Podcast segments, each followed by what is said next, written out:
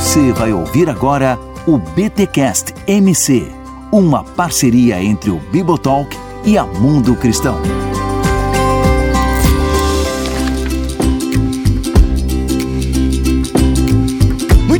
Muito bem, muito bem. Começa mais um BTcast MC, o de número 6. Eu sou Rodrigo Bibo e hoje vamos falar do holístico. Pegue os seus cristais, pegue o seu incenso e venha ouvir este podcast sobre saúde holística. É sobre isso ou não, Karen? Não sei, fiquei confuso agora. É isso aí. Eu sou a Karen Bomilcar e eu tô aqui para ajudar você a trazer a sua alma de volta pro seu corpo. Caraca! Meu Deus, agora já, já misturamos a galera hippie com ghost, meu Deus. O que, que vai dar esse episódio? Olá, eu sou a Bia e eu tô aqui também para conversar sobre o que é um corpo vivo cheio de sentidos. Eita, um corpo. Ai, mas, gente, olha é o seguinte, vamos lá. Estamos aqui com Karen Bomilcar. O Bomilcar é de alguém que eu conheço? O Bomilcar, você é filha do Bomilcar, que eu não, não lembro o primeiro. Nelson Bomilcar. É o Nelson é Bomilcar, exatamente. Olha Esse aí. é o meu pai.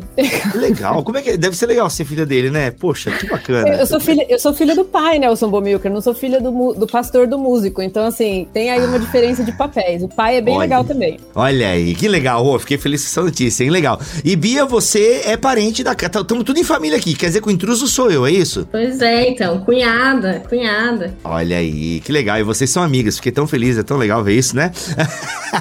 É, a gente Cunhada e uma amiga, casa- tem gente que não acredita, né? Mas é verdade. Existe, existe, existe isso. Olha aí. E só rapidinho pra vocês, se apresentem rapidinho pra nossa audiência. É a primeira vez que vocês estão aqui no nosso podcast. Então, Karen, por gentileza, em rápidas palavras, quem é você? Eu sei que é difícil responder essa pergunta, é uma pergunta existencial, mas você entendeu onde eu. É nível Xuxa aqui de, de resposta, tá? Entendi, bem filosófico, mas vamos lá. Eu sou a Karen, é, eu trabalho como psicóloga hospitalar em saúde pública, também sou formada em teologia, é, então gosto de ajudar a igreja aí nessa, nesse diálogo e dou aula no seminário Servo de Cristo também. Você, Bia, fala pra nós aí, quem é você? Sou terapeuta ocupacional e nesse momento vivo em Portugal e tô, tô fazendo um doutoramento em antropologia. Caraca! Pega isso, doutorado em antropologia. Senso, não é fraco. Galera, é o seguinte, a Karen, ela está lançando pela Mundo Cristão Corpo como Palavra, uma visão bíblica sobre saúde integral. E tem aqui a recomendação de um monte de gente boa. E a Bia está aqui porque a Karen trocou altas figurinhas com a Bia enquanto escrevia esse livro e está aqui para nos ajudar a pensar sobre saúde holística. Bem, Karen, Bia, pra gente começar então a conversar sobre saúde e saúde de forma integral, ah, ou seja, por isso esse termo holístico, né, gente? Não, não tem nada a ver com cristal, era uma brincadeira. Talvez tenha, não sei, né? A gente fica duvidando do poder dos cristais aí. Ah, elas vão me ajudar a entender essa parada aí. Então, talvez não tenha nada a ver. Mas, falando sério, Karen, ah, você acredita, Bia, também a pergunta é pra vocês duas, é, o que, que vocês acham? O que, que vocês pensam sobre a relação da igreja, do movimento evangélico do qual nós fazemos parte, ou se vocês têm conhecimento do cristianismo de forma geral, vocês acham que a igreja cristã promove esse cuidado e a saúde integral? Vocês acreditam que a igreja seja um ambiente de promoção de cuidado, autocuidado? Como é que vocês enxergam, vocês que atuam nessa área da saúde, estão estudando o ser humano, como é que vocês enxergam essa relação da saúde holística e a igreja, o chão da igreja, a igreja local? Olha, Bíblia, eu acho que o que, me, o que me motivou a escrever esse trabalho, esse trabalho começou como um trabalho de mestrado, na verdade, e aí eu fiz um recorte para fazer o livro. Mas a, a questão era exatamente essa. Eu sentia muita falta de ver a reflexão das pessoas sobre essa questão do cuidado com a saúde, né? E o que significa cuidar da saúde de maneira integral, né? Por isso que eu brinco com essa história de trazer a alma de volta para o corpo, porque tem uma cisão aí que na nossa história, uma cisão é, da alma, espírito e corpo e que faz com que a gente viva uma vida hoje muito desconectada, né? E a ideia é essa, é tentar resgatar um pouquinho é, desse lugar da igreja na promoção da saúde, mas principalmente resgatar a nossa visão de como a gente enxerga o corpo, o que Deus criou a gente para ser e como isso passa pela visão que a gente tem do cristianismo. Então eu acho que nesse momento falta muito ainda para a igreja é, fazer essa reflexão, né? É, nesse sentido, eu é, penso que o, muito do que o, o livro aborda também é, vem nesse sentido do, da vida cotidiana e do que, que são as, o que a gente faz no dia a dia e como é que isso tem a ver com as práticas da o que acontece dentro da, né, da, das estruturas eclesiásticas, o que acontece é, às vezes acontece coisas demais, muitas atividades, mas o que que isso realmente, como isso atravessa a vida simples do dia a dia, né? As questões também que cada um é, lida. E muitas vezes as atividades é, passam, né, passam por cima de questões, que é logo na introdução uma das questões que acho que a Karen já apresenta, que são questões às vezes que são é, evitadas, são questões às vezes que não são colocadas na ordem do dia, né, na ordem do, do dia, e às vezes se reproduz práticas que re, reproduz essa desconexão, reproduz essa separação de uma vida espiritual, né, o que, que é esse espiritual, né, que parece que é uma coisa abstrata, uma coisa fora, né, é fora do corpo, né, assim, então é, e o que que tem a ver a nossa vida cotidiana, o que a gente faz desde o nosso trabalho, desde do que, do que, eu, do que eu faço mesmo no dia a dia, e principalmente das questões, das dúvidas e tudo isso, né, então acho que, quando, é, até falar essa palavra dúvida, né, então acho que é uma das questões, acho que ter esse espaço, eu acho que é, a questão da saúde, acho que passa por esse lugar do, do espaço de escuta e de acolhimento, que eu acho que é uma das questões principais aí do, do livro, uhum. né? A igreja ser um espaço de escuta. Ô, gente, vocês que são que estudam essa parada aí, mas essa divisão, ela também não está nas ciências ou não esteve nas ciências de forma geral? Deixa eu tentar explicar a minha pergunta. Enquanto que a galera da igreja se preocupou em cuidar do espírito, né? Afinal, o apóstolo Paulo fala que o exercício físico tem pouco proveito. Olha a culpa de Paulo aí, né? Vamos botar na culpa de, vamos botar a culpa no Paulo. Nas costas na, dele. Nas costas dele, ou dos nossos pais, né? Já que a culpa é sempre dos pais, não é brincadeira aqui. Mas enquanto que o movimento cristão valorizou bastante essa ideia né, da espiritualidade, a carne, né, o corpo não presta, o pecado habita no corpo. Então a gente tem muito essa teologia em que o corpo é mal, a carne é má. Então viva a minha vida espiritual. Por isso jejuns, orações e, né, enfim, tem uma série de práticas monásticas, né, de, de sacrifício ao corpo, de açoites ao corpo e por aí vai. Por outro lado, parece que a ciência naturalista, ela também se divorciou do espiritual, por assim dizer. Então a gente tem o especialista, o cara que é especialista na rótula do joelho, o cara que é especialista naquele osso do ouvido. Aliás, nem sei se tem osso no ouvido, enfim, finge que tem, tá? Então assim, parece que e aí agora que a gente ouve falar em espiritualidade de forma até é, o ateu está falando de espiritualidade, né? Então a gente tem uma espiritualidade ateia, as faculdades de medicina estão valorizando a espiritualidade, porque percebem que entre os believers, né, entre os crentes, existe uma recuperação melhor e tal, enfim. Parece que teve uma, um divórcio dos dois lados aí, né? Como é que isso começa a se aproximar, ou enfim, o que causou isso? Não, eu acho que é exatamente isso. Historicamente, é, a gente, como igreja evangélica, e enfim, desde a reforma, mas em, em outros momentos específicos da nossa história, a gente vai jogando fora coisas preciosas, né? Então eu acho que a gente pode falar de, do que a gente tem como prática. A gente jogou fora muita coisa. E quem está fora da igreja também fez essa cisão, né? E foi se especializando, como você falou. Então a nossa ideia, acho que tanto minha quanto da Bia nos estudos dela, e por isso que a gente se identifica muito nessa questão desse tema, né? É tentar é, pensar a pessoa toda, né? A partir, inclusive, no, no meu caso, dessa, desse olhar é, do cristianismo. Então acho que no começo do livro, por exemplo, eu falo um pouquinho sobre é, a importância da gente pensar cosmovisão, pensar, é, antrop pensar antropologia, pensar teologia a partir desses princípios, né, como isso vai informar a nossa maneira de entender o corpo, de entender o ser humano. E essas discussões estão sendo levadas para fora também, para academia, como você mesmo mencionou. Né, as pessoas estão mais interessadas, é, esse aumento de busca por questões da ordem espiritual, a gente brincou com a coisa dos cristais no começo, mas com todas essas questões esotéricas e, e, o próprio conceito de holístico, né? Parece que a gente deixou na mão de quem não é cristão o termo holístico. O termo holístico é uma outra coisa, quer dizer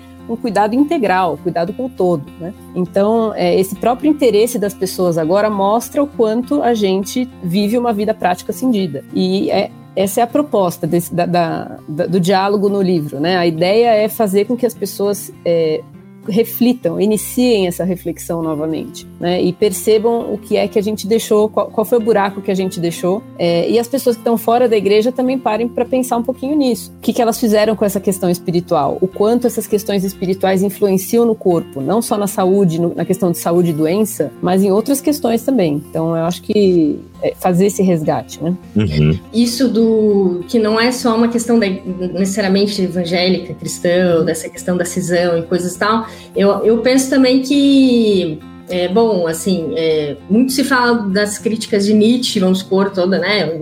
E o Nietzsche, ele faz a crítica à filosofia, a própria, né, assim, a, a, a como se pensava, a um modo de pensar que não é exclusivo, ele, né, ele, mas é que tinha a ver com essa questão também, vamos supor, platônico, né, assim, essa coisa do, dessa separação, desse, desse dualismo, né, que é sensível, aí entra também nessa dimensão do sensível, né, das sensibilidades, as, as sensações do corpo não eram bem vistas também, né? Então essa questão, o pensamento era o pensamento superior, é o pensamento abstrato, né? Então assim, a crítica, a produção do conhecimento também ela passa por aí nesse sentido de que valorizar aquilo que o corpo também sinaliza, né? O que, que e aí isso é, de uma maneira integral também na vida cristã, eu acho que isso perpassa também por perceber, acho que essa escuta também do que que de não é, essa negação, porque o que a crítica vamos por do Nietzsche também é o cristianismo seria assim, é, um, é uma religião de negação da vida, né? É, e não necessariamente, né? Eu acho que, mas é uma interpretação. Agora, como que a gente integra? O que que seria essa vida abundante? O que que é essa essa vida abundante que, que, que a mensagem do evangelho propaga? O que, que é alegria completa? Vamos supor, né? Eu disse essas coisas para vocês para que vocês tenham uma alegria completa. E nesse sentido que é essa integração, eu penso assim. Então, existe mesmo, é uma, é uma questão que não é exclusiva, essa separação. E isso se representa. E, e eu acho que esse crescimento realmente nos, nos cursos de medicina, é, as disciplinas de espiritualidade, tem, é, é um sintoma também de uma crise da lógica da ciência, né? Porque pensava-se que a ciência é conseguir dominar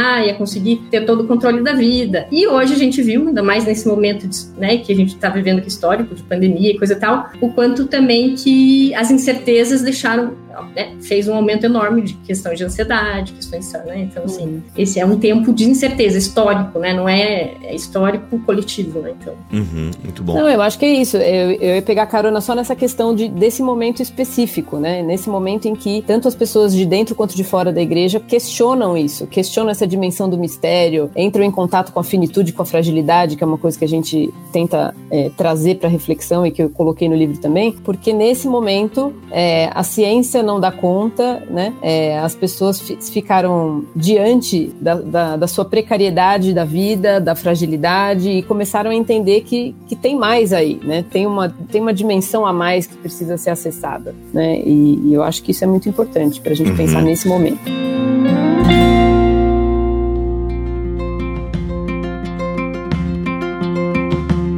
Karen, no teu livro tu propõe, né, tu quer discutir uma teologia do corpo. Eu entendi, né, pelo pouco que eu já te ouvi aqui, sobre essa ideia de que a gente parece que desgrudou, né? A gente ficou muito no mundo etéreo e se, se descuidou da materialidade, enfim, né, e, e do cuidado com a saúde de forma integral, só pensando no espiritual. Mas quando a gente fala de uma teologia do corpo, primeiro eu queria que tu explicasse o que tu quer dizer com teologia do corpo. Tu fala de teologia do corpo em, que, em quais categorias? O que você quer dizer com isso? E se se não corre um perigo num tempo em que nós vivemos que há uma exaltação do corpo, há uma, um endeusamento do corpo, da, do condicionamento físico, né? Onde as pessoas estão na frente dos espelhos, valorizando cada curva, cada veia saltada. E aqui a gente não tô fazendo juízo de valor, né? Mas a gente há um, um culto ao corpo em nome do culto à saúde, muitas vezes. E vocês, como né, terapeutas, sabem mais do que eu que nem sempre é só saúde, tem mais coisas envolvidas. Então a gente não corre num perigo perigo aí também de haver, de misturar uma teologia e de alguma forma, ao criar uma teologia do corpo, validar um comportamento talvez não saudável e até pecaminoso? É, eu acho que, como tudo, a gente precisa buscar o equilíbrio, né? Esse é o grande desafio de todas as nossas temáticas, todos os nossos debates. Quando eu falo de resgatar uma teologia do corpo, no livro eu coloco isso sobre dois aspectos: sobre, sobre resgatar esse olhar para o corpo físico, para a materialidade, passando pela experiência da encarnação. Então, é chamando as pessoas para que elas entendam que exatamente o contrário disso que a gente estava falando, né? O corpo não é mal, a matéria não é, é para ser totalmente desprezada nesse sentido, porque se fosse assim, Deus não teria se encarnado numa pessoa, né? Encarnou, pessoa. Então, o, que eu, o, o resgate que eu quero fazer é esse, é dizer assim, quem dignifica o corpo, quem dá valor para o corpo é Deus, é Jesus, o próprio evangelho. A gente tem um evangelho que faz isso, não sobrepondo o corpo físico em si as coisas é, de ordem espiritual, mas integrando, né? Então, quando eu falo da teologia do corpo, que eu estou querendo dizer é isso, a gente precisa prestar atenção, é, prestar atenção para como a gente cuida do nosso corpo, não no sentido desse, dos extremos que, que a gente está vendo hoje, mas de entender que o corpo faz parte, né? Então, o corpo em relação com as pessoas. Como é que a gente se relaciona com as pessoas? Através do corpo, através dos sentidos, né? E faço, faço também um paralelo nessa questão do corpo de Cristo, da, da metáfora do corpo de Cristo nesse sentido. A frase que, que chamou para mim a atenção para eu começar a escrever esse trabalho foi uma frase de um autor americano chamado Wendell Berry, em que ele fala que saúde é vinculação, saúde é pertencimento. Né? Então, pensando o corpo dentro desse, desse espectro da saúde, como um corpo que, para ser inteiro, para ser íntegro, ele precisa prestar atenção a todas as suas partes, né? não só o físico, mas o corpo de Cristo. Foi essa, foi a partir desse, desse lugar que eu quis fazer a reflexão. E eu acho que o livro vai tratar muito da questão do da, eu, eu vou mergulhar um pouquinho mais na questão do adoecimento físico e, e psíquico, né? Então, eu acho que esse contraponto entre a teologia do corpo e a questão da,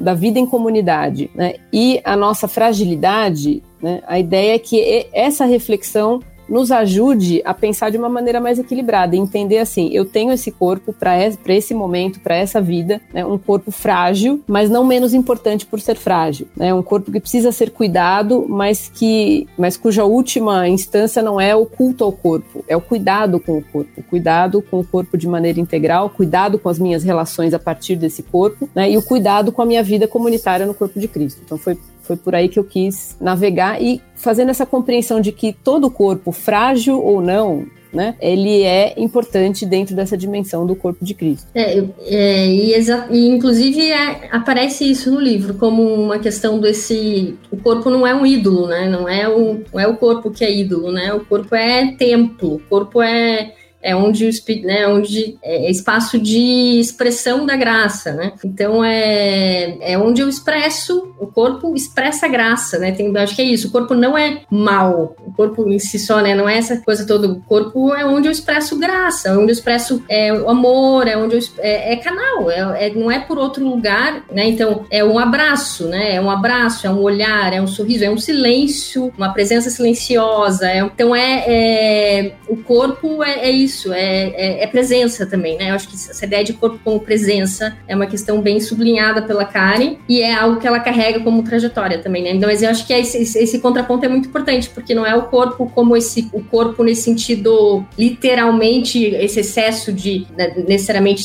da, da, da, lógica da estética ou do, do, né, de um exercício, de uma preocupação excessiva, né? Assim, de uma, que vira, às vezes, uma obsessão, né, algo necessariamente o corpo, né? Mas é pensar esse corpo que é é nossa forma de expressão no mundo, né? Eu acho que. E aí eu volto para a pergunta que eu abri esse episódio e acho que vocês podem explorar um pouco mais. Atualmente vocês percebem a igreja nesse cuidado com o corpo e promovendo essa saúde integral e a comunidade promovendo esse espaço? E aqui eu abro um parênteses, porque se eu lembro da história do cristianismo, e eu não sei se é nesse sentido que vocês querem caminhar, mas me parece que na história do cristianismo, em vários momentos, a igreja esteve à frente, né? A medicina se desenvolve muito no meio eclesiástico, né? E aí agora a gente tem pastor falando que tem chip na vacina, enfim, desculpa a, a crítica aí, mas talvez já dando a minha percepção de quem não estuda de fora, né? Mas como é que vocês enxergam, então, ampliando um pouco mais a primeira pergunta que eu fiz nesse episódio? O que seria? E aí, além de, talvez, a ampliação da resposta, seria uma proposição. O que, que vocês propõem? O que seria, então, a igreja como aquela que se preocupa com a integralidade do ser humano? É, eu acho que historicamente a gente vê a igreja, quando a gente, assim, a gente tem que partir do princípio de que o conceito de saúde ele é interpretado de formas diferentes por pessoas diferentes, né? Então, o que é saúde? Né? Então, é, a OMS, por exemplo, diz que saúde é esse conceito de pleno bem-estar físico, psíquico, espiritual, social, é, né? A, a, plenitude de todas as coisas, que é o nosso shalom, na verdade, né? De alguma maneira tem, tem uma dialoga com o nosso conceito de shalom. Olha aí. E eu, isso é que eu tento pontuar também no, no livro. Mas eu acredito o seguinte: historicamente, a gente tem uma prática das igrejas, é, sejam elas evangélicas, católicas, enfim, no cuidado, né? Na promoção, quando a gente pensa, porque a gente pensa o binômio saúde e doença. Então, né, o que não está saudável está doente, está adoecido. Então, o que, a gente faz? A gente intervém no cuidado com aquele que está doente. Né? Então, a gente tem aí, principalmente na Igreja Católica, na história da Igreja, né, muita, muita coisa relacionada ao cuidado com os enfermos. A gente tem esse diálogo com a medicina em muitos momentos. Mas o que eu, o que eu penso é que hoje as, as questões que dizem respeito à saúde, elas não se resumem à questão dos adoecimentos físicos para que a igreja promova um cuidado. Né? Então eu passo né, nessa, nessa questão do livro por uma série de outras questões. Né? Então eu passo pela questão das deficiências, então como é que a igreja hoje é, trata as pessoas que têm alguma deficiência, e eu falo das deficiências visíveis, né, ou físicas, ou, ou de outra ordem, mas todos nós temos as nossas fragilidades. Então, como é que a igreja está tratando disso, está lidando com isso? O tema no qual eu trabalho com mais ênfase na, na, minha trajetória profissional, as questões de saúde mental. Né? Hoje são essas as questões que estão na pauta do dia. Os, os pastores é, me procuram, procuram as pessoas que estão dentro da área da saúde para buscar é, algum norte, algum conselho, alguma orientação sobre como fazer essa, esse diálogo, porque é isso, a saúde psíquica era uma coisa, a saúde espiritual é outra coisa, a saúde uhum. física é outra coisa, só que não adianta, a pessoa que está sofrendo alguma questão de saúde mental, ela vai sofrer holisticamente, ela vai sofrer como um todo.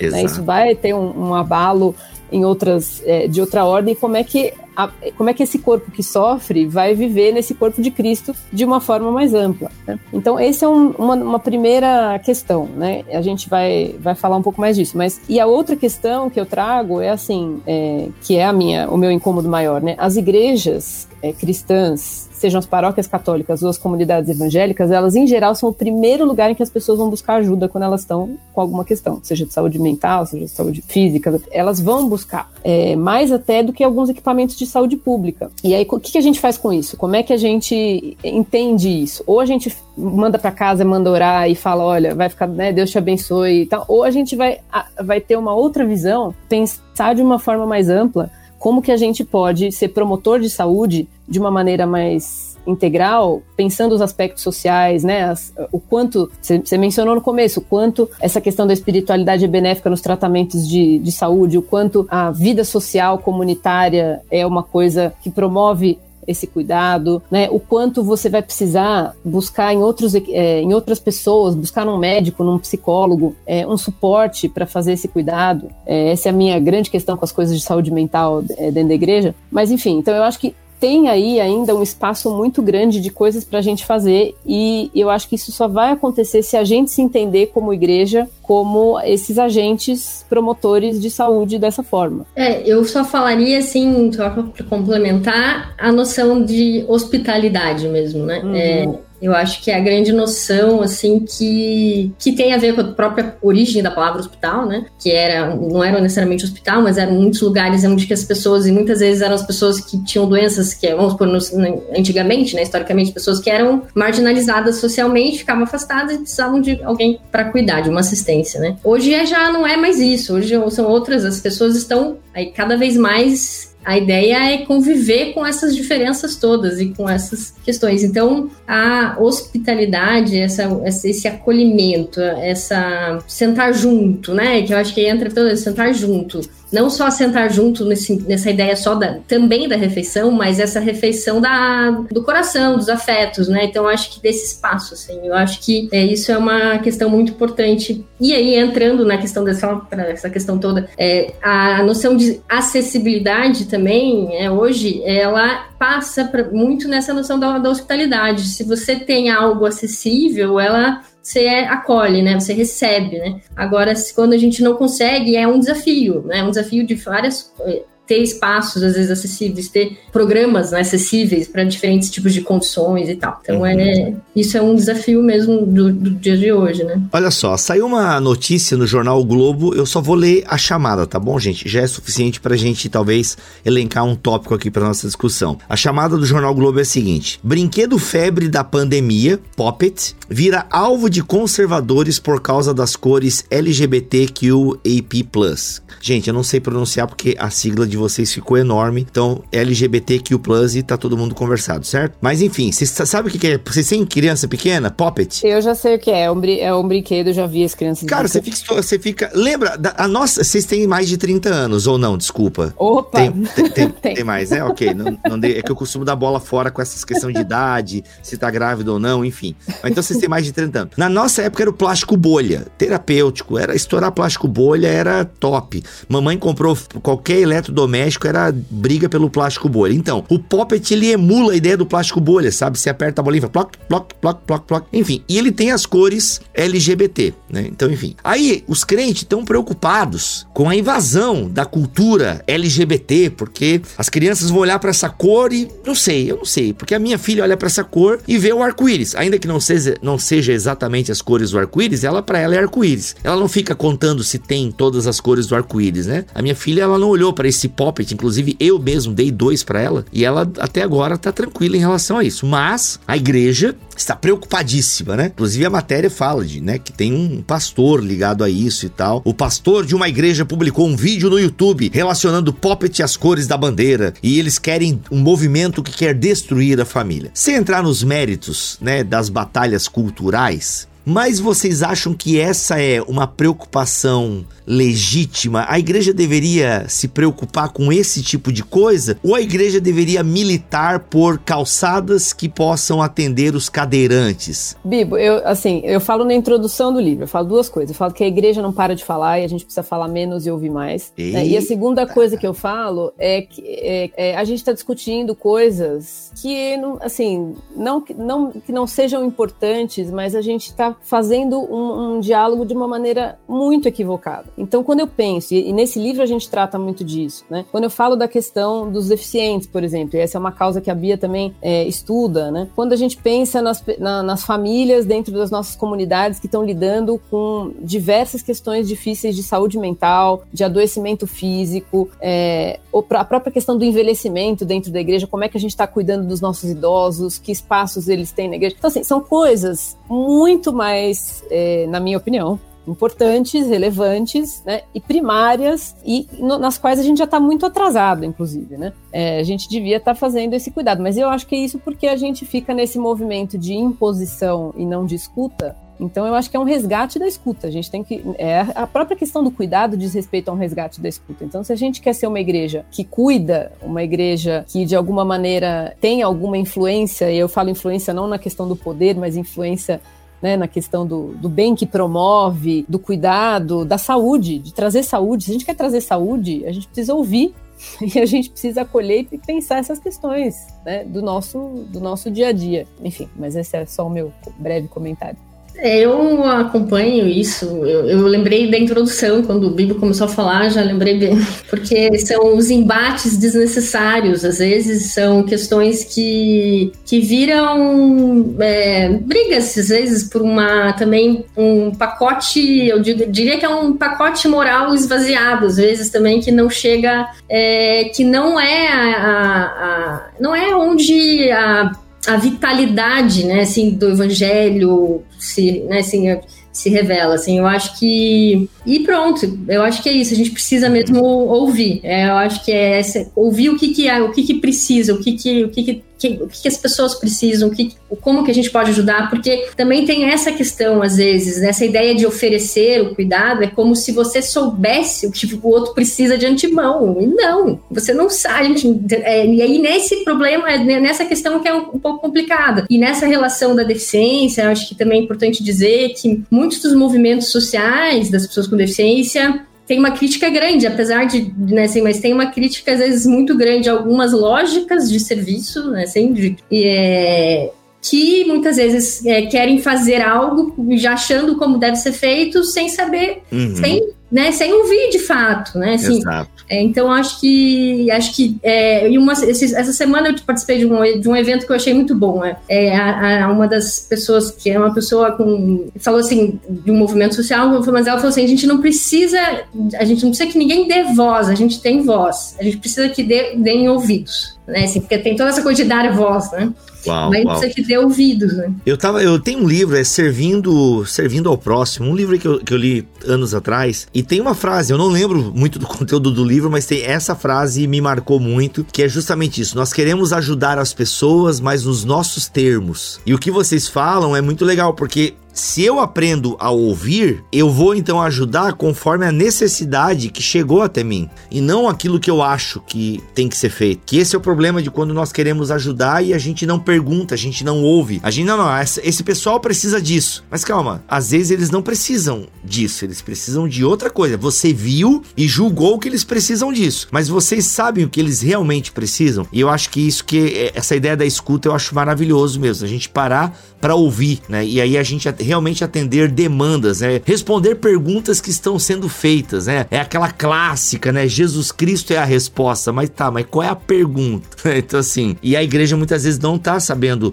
é, reconhecer as per... a gente crê que Jesus Cristo é a resposta, beleza? Tá, mas como é que a gente formula essa resposta que é Jesus para as mais variadas situações da vida, né? É uma coisa que eu, que eu trato também no livro, partindo dessa questão da escuta, né? Eu vou falar de questões de adoecimento físico, dessas questões, às vezes, de diagnósticos difíceis, de como é que a gente encontra espaço para falar de, de saúde mental, né? Eu, de fato, creio que o momento que a gente está vivendo histórico, né, dessa, dessa questão da pandemia e tudo mais, o lugar da igreja vai ser muito mais um lugar de escuta do que um lugar de fala. E como fazer isso nesse momento em que é tanto fazer. barulho, é tanta confusão, né? Então, eu, eu não acredito em, em, mega movimentos, mega projetos, vamos, vamos agora todos ouvir. Não, é, é uma coisa, eu acho que vem do chão, né? Vem do, vem do chão da vida, vem das nossas relações. Por isso que eu bato tanto na tecla nesse livro dessa questão de você cuidar das suas relações. Uhum, legal. E aqui eu abro um parênteses também, porque a gente não está dizendo, galera, que a igreja não faz, tá?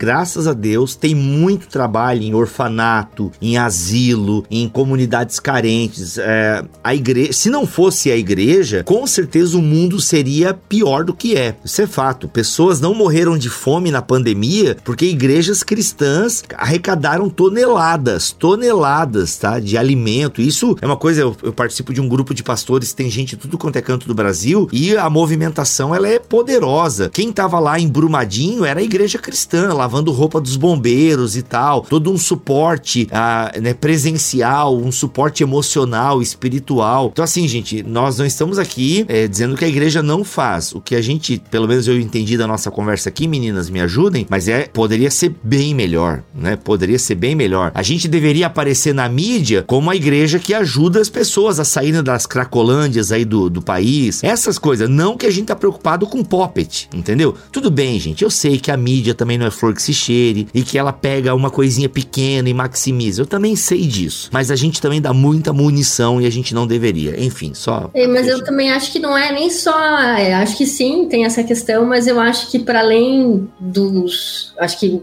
tanto os que estão fora, mas acho que também uma das questões que, que é importante, acho que é trabalhada como, como leitora do livro, acho que, que para mim o que é potente também é muito essa atenção das igrejas, das diferentes, a, seu, a sua própria história, seus próprios, seus próprios desertos e a seus próprios para poder acolher o, a quem está quem, quem tá em volta, assim, sabe? Eu acho que esse reconhecimento da, da, das, das, das, da, da própria, das próprias própria fragilidade, da vulnerabilidade. Eu acho que dessa posição, é, aí falando de, de, das lideranças todas, de, da necessidade de cuidado de quem cuida, né? Que quem cuida sofre, quem cuida não é herói quem cuida não tem agenda 100% disponível sempre, quem cuida. É, então, é, que daí sai essa lógica também, porque é uma das questões que se discute muito na, na saúde, é que a relação, a, as relações de cuidado têm um perigo, um perigo da assimetria, de, dessa questão de parecer um que é mai, melhor ou maior que o outro, sabe? Então, assim, é, esse, essa reflexão, da, é, é, é, mesmo examinar a si né, a gente nesse processo de, de se acolher, então, para poder fazer melhor, né, eu acho que é, desse, é esse caminho, eu acho que esse é o sinal, é por isso que eu acho que é muito potente a leitura, porque é um sinal de um caminho, né, que, que, não, que oferece muitas perguntas, não oferece, não, não é uma receita, oferece perguntas para que, porque não tem resposta, porque cada um vai poder responder por si. É, o que, que, quais são as questões que precisam ser trabalhadas, né, assim, eu acho que os dilemas, as, né, e nas questões de saúde, né, eu acho que tem, tem questões muito sérias, assim, muito sérias, né, eu acho que, que, que é o que, que, que a, a, a mesmo a questão do, suicídio, questão de abuso, outras questões que não estão fora às vezes, estão dentro, né, assim, falando das, das experiências de comunidade, né? Então, eu acho que isso demanda um, um, realmente acho que é um caminho de tipo de transformação, de, de arrependimento, que é de conversão, né? De que é, que é, que é um processo, assim, né? um caminho de conversão, né? Uhum. E, e uma das coisas muito bonitas, eu acho que é isso, que é no meio do caminho, no meio, enquanto a gente serve, também a gente é curado, né? no meio do caminho, no meio do caminho, Jesus encontrou os, as discípulos de Maús, né, no meio do caminho, e é no meio do caminho. Então, assim, e eu acho que é nesse, nisso que a Karen oferece, assim, muito, que é nessa trajetória dela também. Acho que foi no meio do caminho também que ela experimentou muitas coisas, né, cuidando de, e, e também é, precisando de, de cuidado, né, assim, nesse, nesse processo todo. Então, é, é isso é muito, eu acho que é, é o é, é escutar a si, a, a si, mesmo escutar o outro, né? Eu acho que é um grande desafio. É, não, eu não tenho muito mais a acrescentar né, a, a, isso, mas é, eu, eu dou essa, esses exemplos no livro, né? Do, dessa potência da comunidade mesmo é, no cuidado, né, no serviço, é, e o quanto muitas vezes é, esse, é, um, esse é um testemunho muito forte. Né? Eu dou um exemplo, por exemplo, lá do hospital. É, Lá no hospital, muitas vezes, o hospital onde eu trabalho, hospital público, muitas vezes a gente tem pessoas que não têm uma rede de suporte, né? Pessoas que estão sozinhas, internadas e tal, que ficam sozinhas, não tem muita referência. E outras pessoas que você escuta a equipe médica, você escuta o pessoal dizendo assim: não, aquela pessoa é uma idosa que tem tantos anos, ela nunca está sozinha, porque ela faz parte de uma comunidade cristã, o pessoal se rodizia, tem todo um cuidado, né? Tem um papel nesse sentido. Outro exemplo, assim, quantas e quantas comunidades de periferia a gente tem com projetos projetos, é, por mais simples que seja a comunidade, não interessa, né, que tem espaços de acolhimento para pessoas que sofrem com dependência química ou para mulheres que sofrem determinados tipos de, de violência.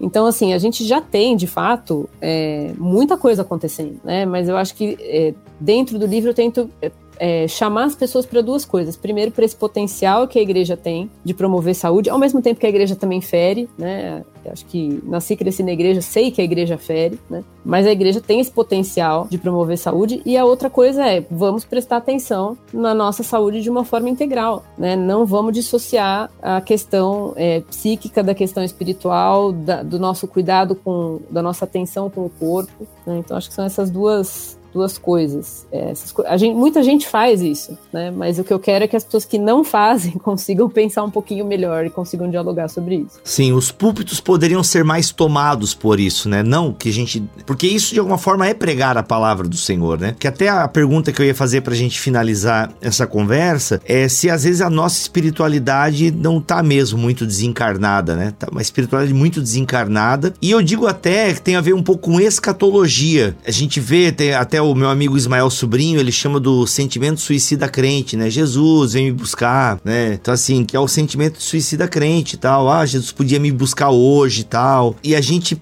E às vezes eu acho que essa, essa falta de uma escatologia bem definida, ou dessa ideia de quer saber, o mundo aqui só vai de mal a pior, é, vai ser guerra atrás de guerra, filho contra pai, pai contra filho. Então, quer saber, é isso mesmo, é cuidar da espiritualidade, jejum e oração. Por que, que eu vou me preocupar com as coisas daqui, né? Eu penso como é que a gente responde a isso? De, e de fato o mundo parece estar tá piorando mesmo, né? Enfim, a gasolina vai aumentar amanhã aqui na minha cidade, fiquei sabendo. então, assim, como é que é? Como é que, que, conselho vocês dariam, né, como saideira agora da nossa conversa, para essa mentalidade? Cara, nós temos que pensar na vida eterna, que o mundo aqui está se esfarelando. Eu acho que é fazer alguns resgates. O primeiro deles é, é pensar no que o corpo representa dentro da história do cristianismo e, e dentro do, do, conceito de encarnação, né? É como a gente gente falou no começo, se o corpo não for um serviço para nada, Jesus não precisava ter encarnado, ficava aí, né, o espírito voando, tava tudo certo. É uma coisa meio fantasmagórica, uma coisa né, historicamente é, desencarnada. Então, eu acho que essa é a primeira questão. A segunda coisa, é, eu lembro de uma frase que o Zé Machado sempre fala, né, que é a nossa visão de futuro disciplina o nosso presente. É, a gente é muito pendular, né? Ou a gente vai, é, vai só para o céu ou a gente vai só para a terra. A gente não consegue, é muito difícil para a gente entender que nós somos seres né, eternos, mas estamos vivendo uma vida, uma experiência de vida encarnada e a experiência de vida encarnada diz respeito a tudo, né? As relações que eu tenho, é, a, ao trabalho que eu faço eu trabalho com o meu corpo, né? Eu uso o meu corpo para servir as pessoas, para ouvir as pessoas, para atender as pessoas eu preciso me alimentar direito, eu preciso me exercitar também, mas ao mesmo tempo eu preciso que todas as pessoas se alimentem e se exercitem, né? Porque não adianta é, esse conceito de que a saúde é pertencimento, a gente precisa pensar na saúde de uma maneira mais ampla, a gente precisa pensar na saúde com o nosso corpo dentro da, do planeta Terra, a gente precisa cuidar da criação, isso é cuidado com a saúde. Então, assim, tem toda uma questão. E, e eu acho que a principal delas, que é a maior, é pensar no que é a nossa vida dentro da história da narrativa bíblica. Né? Poxa, olha a história do povo de Deus, é uma história de um povo encarnado.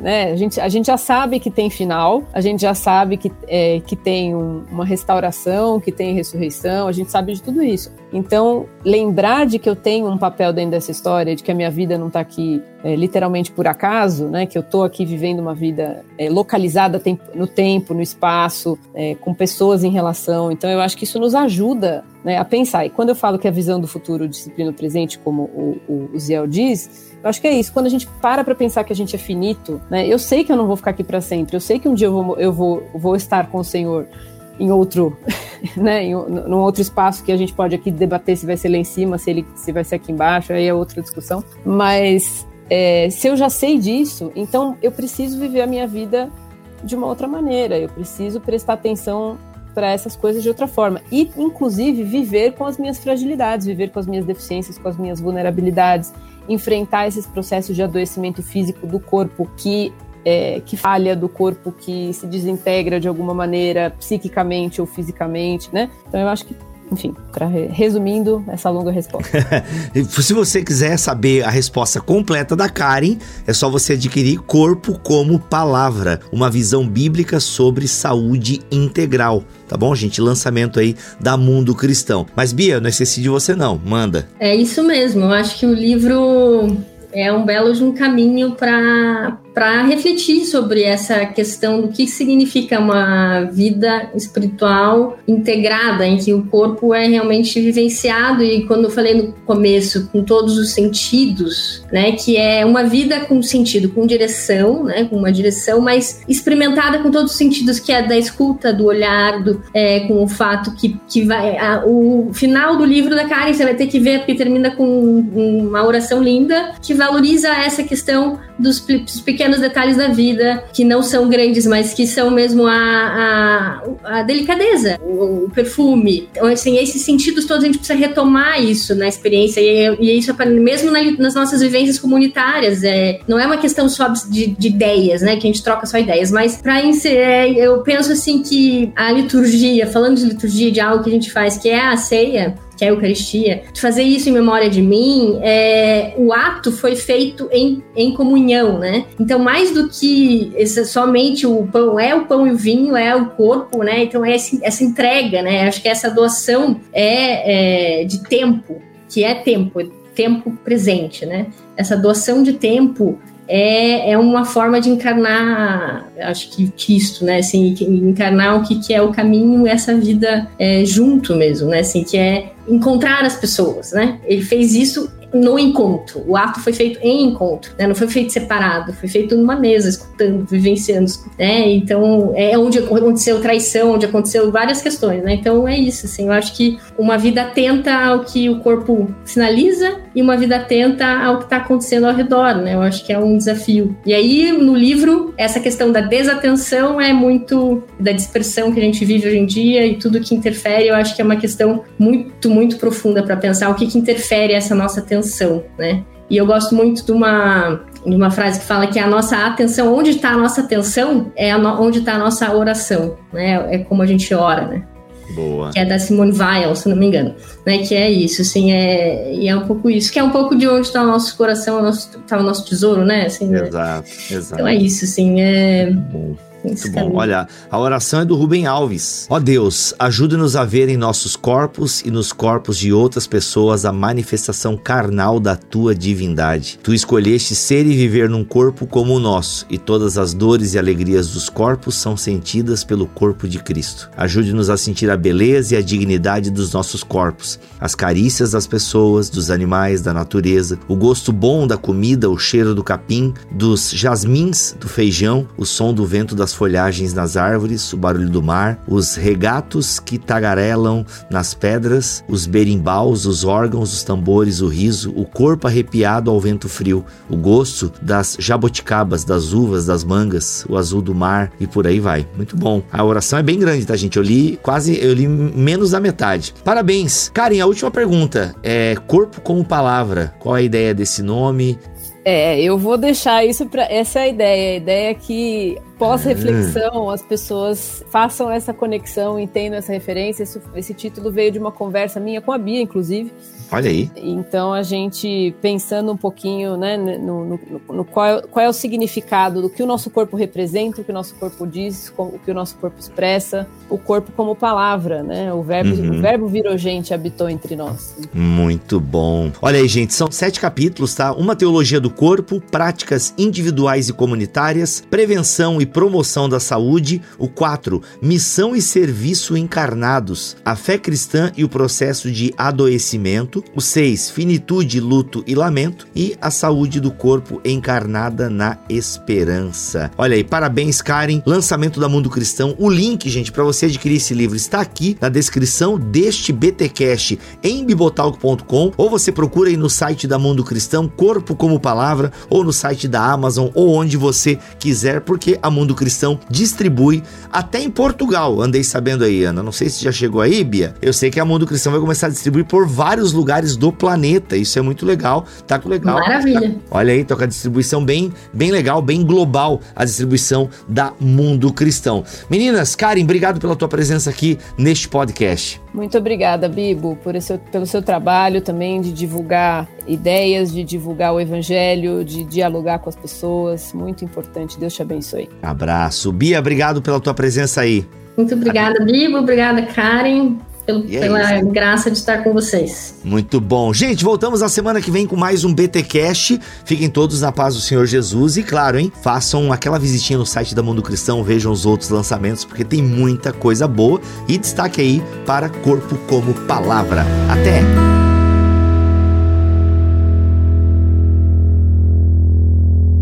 Este podcast foi editado por Tuller Bibotalk Produções.